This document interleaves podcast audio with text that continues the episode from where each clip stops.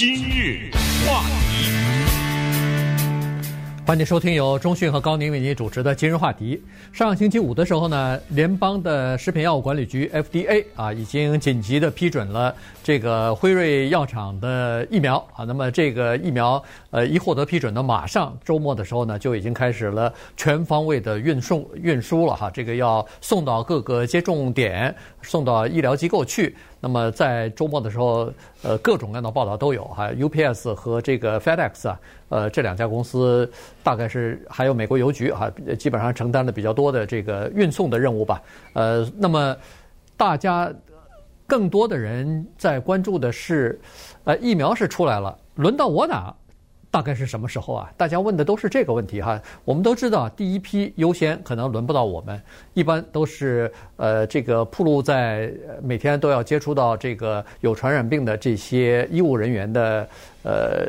他们首先应该有优先啊，同时呢，在这个养老院啊这些集中呃护理的这些地方呢，可能也是优先啊，那里的医务人员也好，还有呃那里的老年人和居民也好，因为在那儿的这个居民呢，他们是全美国因为这个新冠病毒死亡率最高的，大概百分之四十是这个养老院里边的老年人啊，因为他们第一年纪比较大，第二呢有一些呃基础病吧，所以呢。呃，有健康的风险，所以他们也是在优先的范围之内。那除此之外呢，我们这个普通的人呢，要想接种到疫苗呢，恐怕要等到明年的春季或者是夏季了，甚至是秋天。嗯，呃，所以有一个讨论呢，我觉得至少让这样的一些人可以安心，因为仅仅是上个礼拜的时候，我还和几个人在聊这个问题的时候，甚至包括我们公司的白人啊，哈。在聊的时候，他们都说会不会去做白老鼠？大家都知道白老鼠就是试验品嘛，对不对？呃，会不会去成为这个东西？后来我说了一句话，他他就没话说了。我说，呃不，你要真的说做白老鼠的话，我说不好意思，还轮不到你呢，对不对？我想做也做不了啊，轮不到你啊。前边有上千万的人，我都不知道会不会上亿，上亿了才能打到你啊，对不对？那你要说难听点。白老鼠它是那是医护人员、健康人员，他们不是白老鼠啊，是这些老年人，所以不用太多的有这方面的担心。其实大家听我们今日话题都知道，我们其实在不断的传递一个讯息，就是人类我们今天能走到这儿，你要是不相信科学，你走不到，呃，走不到这儿，所以没有什么办法。我们听起来有点无奈。你说谁愿意往身上打针呢？对 对不对？打一针还不算，还打两针，这。这是从何说起啊？对不对？有些人我这认识的人，连那个感冒预防针都不打呀，呃，更不要说这莫名其妙的什么新冠病毒疫苗啊，我不打呀。但是到了今天的时候，大家看一看美国的数字，对不对？不再说了，这些数字大家心里清楚。那就是说，这个东西它在席卷来的时候，终于我们等到了，我想用“救星”这个字吧，啊，就是疫苗啊，终于等到了。那他们终于就来了，我想呢，接下来这些医护人员打了以后呢，就开始慢慢的，人们缓慢的向一个东西走去啊，叫做群体免疫。呃，这个概念等等下儿可以再稍微聊一下。所以呃，今天应该说是最大的事情就是这个了，就是疫苗呢它出来了，而且在美国有一些叫发散中心，大概六百多个吧，嗯，呃，全面的向美国的各个州，从科罗拉多到加利福尼亚，从纽约到佛罗里达，你就想吧，他们叫像那个呃四射的这种流星哈，像飞向那些地方。然后医护人员，我相信就在我们说话的这会儿开始注射了啊，已经。所以这件事情就发生了。那我们就看一些具体的情况哈，具体情况就是这些医护人员到底有多少啊？不知道。全美国的范围内，它应该有一个不到几千万，因为两千一百万嘛，原来说。呃，就告诉大家，光是加利福尼亚州两百四十万。嗯。呃，光是加利福尼亚州就有这么多，光是我们洛杉矶县有这种加护设备的这些医护人员二十四万，所以你把所有的这些数字都乘以二，因为每个人要打两针呐。嗯。呃，接下来靠辉瑞 Pfizer 是不够的，我们今天说到的疫苗只有辉瑞。现在在美国在往外运，Moderna 还有其他的一些还没有来，但是据最新的消息呢，是这个礼拜五以前或者最晚在礼拜五的时候，联邦食品与药物管理委员会批准 Moderna，那么那样一下就不知道多少倍的量就出来了。对，Moderna 是 FDA 啊，这个食品药物管理局十七号开始好像是审查，还是十四号到十七号，我忘记了。所以呃，在大概就是这个星期之内啊，也因为有 Pfizer 的这个呃例子在前头嘛，就是会紧急的批准的，所以批准了以后呢，会至少是加倍啊，这个量就至少加倍了。呃，刚才说了，在加州呢，一共是呃两百四十万名医务人员，呃，那么加州第一批得到的这个 Pfizer 的药是多少呢？三十二万七千剂，三十二万七千剂。呃，我们就试想，呃，当然你可以除二，但是呃，卫生人员说了，三十二万七千剂全部是第一针，对啊，所以呢，现在运它没有第二针啊，对，所以呢，它不能留一半留着，基本上就三十二万七千，你全部给这个三十二万七千个人，等于是你就这么想，就给他注射了。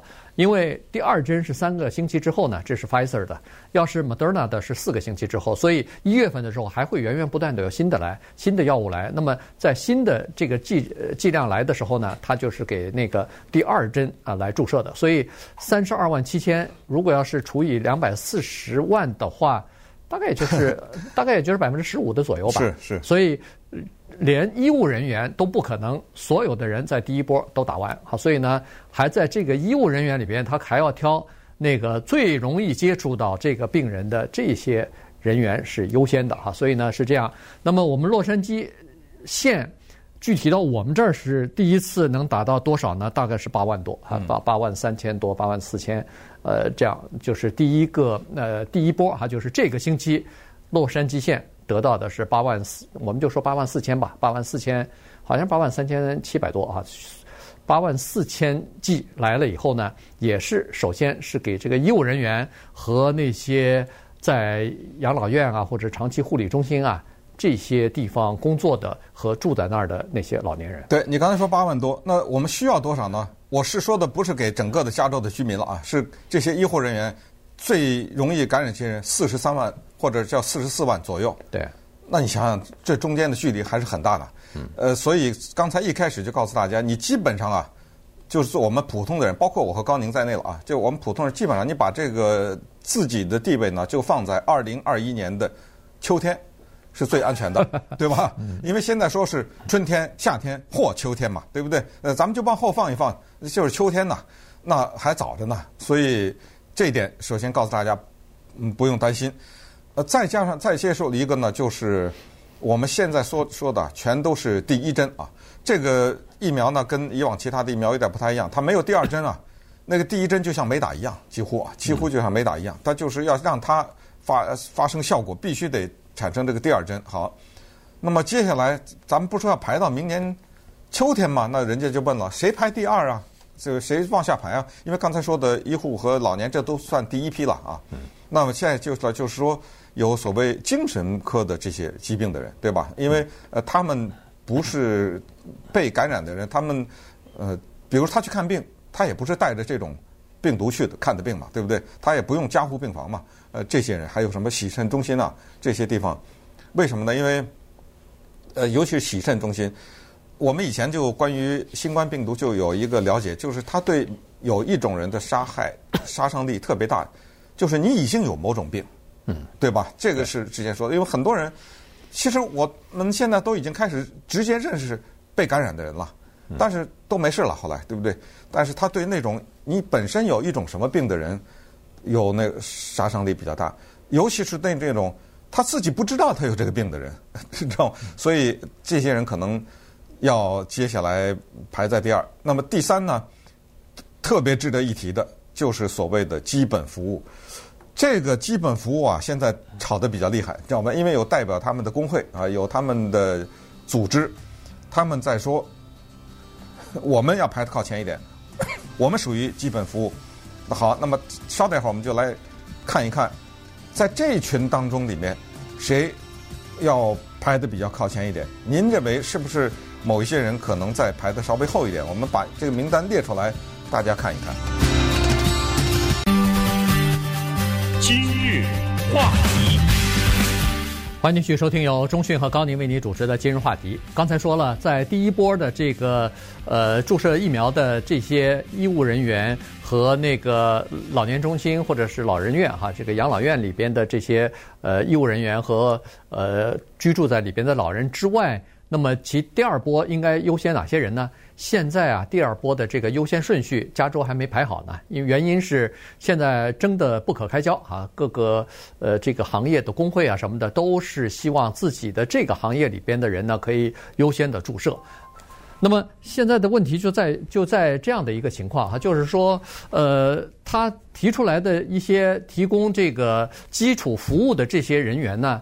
或者必要的服务的这些人员呢，你听一下，几乎都是特别需要注射的。你比如说执法人员，警察是不是需要注射？嗯、然后接下来呢，就是呃，像这种呃超市里边的服务人员，像这个幼儿幼儿园的呃学校里边的老师啊、呃，所以像这些哎、呃，就是农农业工人或者是肉类加工厂的这些人，呃，帮你生产呃食品的这些呃工人，呃，这些都是需要的哈。然后。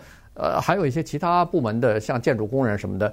建筑工人非常奇怪，这个前两天我看《洛杉矶时报》是说，在我们呃这个整个的行业当中，居然是建筑工人的感染新冠病毒的比例是最高的，超过任何一个行业哈。所以这个有点奇怪。所以现在建筑工人行这个这个行业里边的人员呢，也是要求他们是不是可以先注射哈。所以在这种情况之下呢，现在还没有。想好呢，到底是谁轮到这个下一波？就是在这个优先的顺序当中呢，还没排好顺序呢。嗯，呃，还有两个，呃你你还没提呢。一个是监狱，嗯，哎，这个很有意思，这个被提出来，因为你刚才说到建筑工人，这是可以这么理解。我们想象啊，就是凡凡是我们听到某一个行业或者某一个族裔感染率比较高，我们一定能得到这样的一种结论，就是他们。一定是聚的机会比较多，对不对？啊，比如我们说西语艺人得的比较多，这是事实啊，对不对？就可见就是他们这方面的敏感度比较低一点，就是他们没有太遵守，就该聚会就聚会，那么这样就容易传播。那是不是建筑工人就是他们 嗯不戴口罩，或者是人比较工作的时候比接的呃处的距离比较近啊等等，这都是一种解释。那监狱呢，当然可能会想说。说难听点，谁管他呀？你知道吗？这都是犯人呐，对不对？就怎么还疫苗还不够，怎么还管他呢？这还不行，因为那些地方呢是人非常拥挤的地方，呃，而且是传播的速度很快的。尽管他是犯人啊，尽管他们做了违反这个社会的事情，但是我们不想让他成为一个病毒的集散中心啊，对，对不对？因为他会传染给那些看守监狱的人，那些执法人员要带回家啊等等。所以很遗憾的是呢。呃，出于人道的考虑，他们被提的比较前。这些监狱的还有一种刚才说的基础服务或者叫基本服务。简单的说，基本服务就是说不能在家工作，就叫基本服务嘛，对不对？嗯、媒体是 对，对 我们这一三零零电台啊，我们这儿的电视台啊、报纸啊，在为华人服务的这些媒体，或者是美国的主流媒体，都是这样。报纸、电视、广播。别说一天不能停，现在有网络，一秒钟都不能停，对不对？那大家都在家，那就没了这个新闻。所以这个也是我们大家注意到，我们包括我们今呃华语电视啊，我们呃今日话题的这个节目啊，和整个的广播一三零零电台都是这样，我们全年无休啊，啊一秒钟都没有休息。所以我们很多的主持人啊戴着口罩，对吧？很多的主持人嗯就。加班呐、啊，就很多人就或者是来，呃，上班，对不对？就就来也为大家来服务。其实我们，我还告诉你，我们没休啊，对不对？对。呃，除了一两天那个假期，就是什么感恩节之类，一天没休过，就是告诉大家。嗯。呃，好了，那还有一些呃注意的事项，就是说，在这个分配疫苗的过程当中呢，它主要是强调两点，还一个是透明，一个是公平。原因是这样子的，就是在以前啊，这在设立这个检测中心的时候，大家不是可以测试到底有没有这个呃病毒感染吗？是不是阳性阴性嘛？那么在测试设立这个检测点的时候呢，这方面考虑不太周到啊，所以呢，在少数族裔，尤其是呃黑人和这个西语的人士聚集的这些区域呢，这个点比较少，有的地方甚至没有。但是呢，现在证实下来看，是他们的感染率还是比白人或者是比其他族裔的人还要高啊，所以呢，这个就属于不太公平了，因为。如果要是他们这个感染率比较高的话，照理说他们的聚集的地方或者他们的附近应该多设点才对啊，不能说是少，甚至还没有啊。所以在这次的这个分配疫苗方面呢，可能这方面加州可能会做得比较好一点，就是他呃会考虑到这方面的原因。还有一点呢，要值得注意的就是你第一针打的是什么疫苗？请你记住，第二针也打同样的疫苗。我觉得你不用记了，这这不轮轮不到你记了，对不对？呃，你万一万一，我觉得是这样，就是你去哪儿打的第一针，你还去哪儿打第二针，因为那个地方有你的记录嘛。对，他会他会他会给你弄，你别别对你第一针打的 Pfizer，第二针你打 Moderna，这这是不行的。我认为这个应该不太会发生的。对，但但是呃，还是需要 是是说清楚哈，原因就是说你你自己不当心的话，没人当心，所以你自己要记清楚。是怎么回事才好？对他，我我觉得他可能会给你一个卡呀，或者一个什么东西，对不对？或者就是这个中心一十二月份打的这个，它以后就只有这一个这种疫苗，别的掺和呃第二种疫苗。这个、这这个说的话，这这个挺有意思的一个，但是我相信他会给你某种登记啊，某种卡，因为你要预约下一次啊。呃，这有一个问题，其实我们到现在没看到有有人回答这个问题，就是像呃 辉辉瑞是辉辉瑞多少四个礼拜。还是三个礼拜，三个礼拜啊，然后 Moderna 四个礼拜，对不对？嗯、对。我如果三个礼拜零一天可以吗？你知道吧？嗯、对不对？如果我三个礼拜那一天正好我就拖了三天，啊，这个就不知道这里面的时间的。或者我没到三个礼拜，提前了一天，等等，这个里面这个容容忍误差是多大？哎、对，这个不，这个到现在没人回答这个问题，因为有的人他你知道人多了嘛，对，什么事儿都有可能发生。我就是因为种种的原因，我到了第四个礼拜才去，是不是无效了？又是不是从第一针开始再打呀？等等啊，这个这个问题现在还没有特别明确的答案。但是呢，关于呃集体免疫或者群体免疫啊，这个事儿大家已经听了很多了，在这儿再讲一下，就是关于这一次的疫苗呢。现在专业的人士告诉我们，可能要打到百分之六十，最好是百分之七十以上人口当中，才有所谓群体免疫。呃，如果你对群体免疫这个概念还比较模糊的话呢，简单的跟大家解释一下，一种叫做自然群体免疫，一种叫做疫苗群体免疫，就是十个人，假如啊有八个人都打了疫苗了，那两个人呢有可能有感染，也可能没有，但是即使有的话，我们试想一下，他传播到那八个人那去了。嗯。对不对？那么这个疫苗呢，只在剩下的这一个人或者这两个人，因为那两个人呢，我们我把这个数字说的比较小的意思比较理解，那两个人可能一个在英国，不是有从一个在麻州，一个在加州呢，对不对？所以这个就是构成了群体免疫，也就是最糟糕的情况就是那两个人就没了，走不动了这个病毒。那自然呢？这个比较麻烦一点，这个就是一开始有一些人，甚至一些科学家，甚至哈佛大学的一些医学教授什么，都说啊，这个东西啊，新冠病毒这个东西呢，咱们就要自然的群体免疫，怎么样？就是让大量的年轻人去感染，就让他们都感染。那么他们认为说，有很多的人感染了以后呢，它产生了抵抗力。那因为没有疫苗嘛，当没有疫苗的时候，这个就变成了叫做自然群体免疫。因为这些感染的人呢，他不死，他他他身体产生了抵抗力的话，他不会再感染。那么刚才说了，达到百分之六十，达到，然后一方面让大量的年轻人去接触，让他们感染，然后保护老年人，保护那些有病的人。这样的话，自然导致这个呢。顺便告诉大家，这个说法后来被世界卫生组织以及呃美国的 CDC 啊什么这些呢，都认为是极为不道德的。呃，就所谓的自然的群体免疫是非常不道德的，因为你。别的其他都不想，你只想一个那个加护病房的病床，到时候一定不够用。而且怎么办？你现在是新冠病毒的人，那人家加护病房还有心脏病的人，还有别的呢，对对不对？还有得别的病的人，人家不用啊，那个加护病房。那这这个对整个社会，而且而且这种做法就是要付出的代价就是生命的代价，因为他不管是谁得了。他不管你是年轻人，抵抗力好，他总是有一定比例的人是要死亡的，总是有一定的比例人是重症的。